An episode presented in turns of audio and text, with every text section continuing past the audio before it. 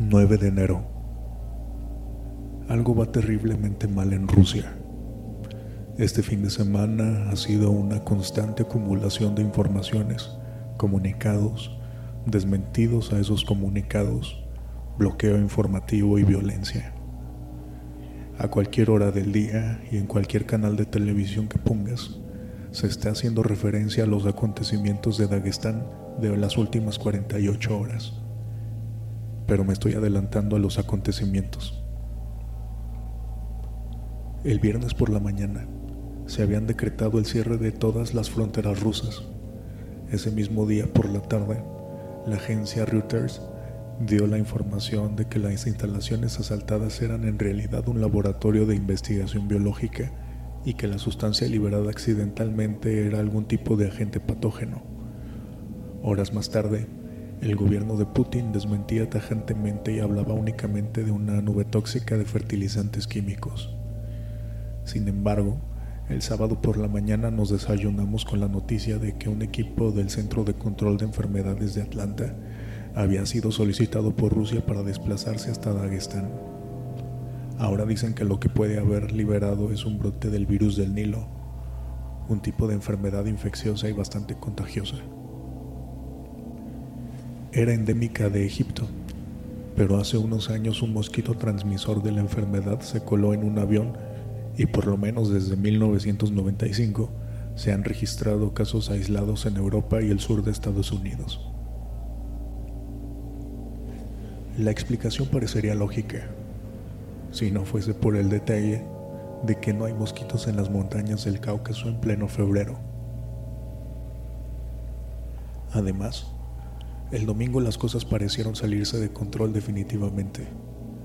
Tan solo cinco horas después de haberse instalado el equipo de Atlanta y justo cuando estaban empezando a trabajar y atender a los intoxicados, o más bien a los infectados, dos de sus miembros han tenido que ser evacuados de nuevo a Estados Unidos, por lo visto tras haber sufrido algún tipo de incidente con los pacientes.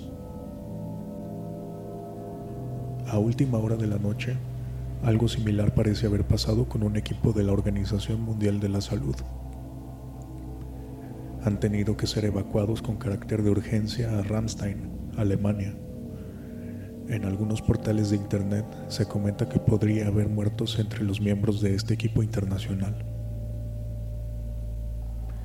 De los rusos, poco se sabe, ni de sus equipos médicos, si los tienen, ni de la población civil de la zona algunas imágenes de videoaficionado que han podido salir del país, en su mayor parte por internet, muestran largas caravanas de gente huyendo o evacuada, algunos con mal aspecto y muchas, muchas ambulancias.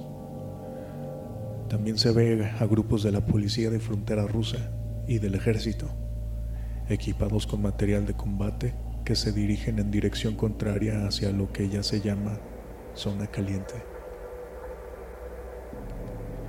Y esta mañana, la puntilla. El gobierno ruso ha declarado ley marcial. Todos los periodistas extranjeros deben abandonar hoy el país. Se suprime la libertad de reunión y prensa. Y lo más curioso, han decretado un apagón de Internet en todo el país.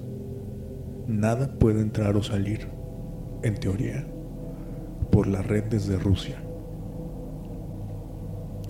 Esta mañana ha salido el ministro de Sanidad en la primera.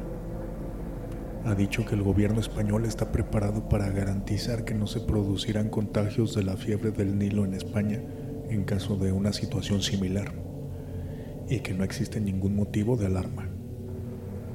Por otra parte, esta mañana he oído a Bono en el CER diciendo que se va a mandar un grupo sanitario del ejército español y a una compañía de zapadores a Dagestán para colaborar en el control de la situación. Ha garantizado que por supuesto no corren ningún peligro y que bla bla bla bla. Equipos similares están siendo enviados desde media Europa, Japón, Estados Unidos y Australia. Algo está pasando en Rusia. Algo gordo de verdad.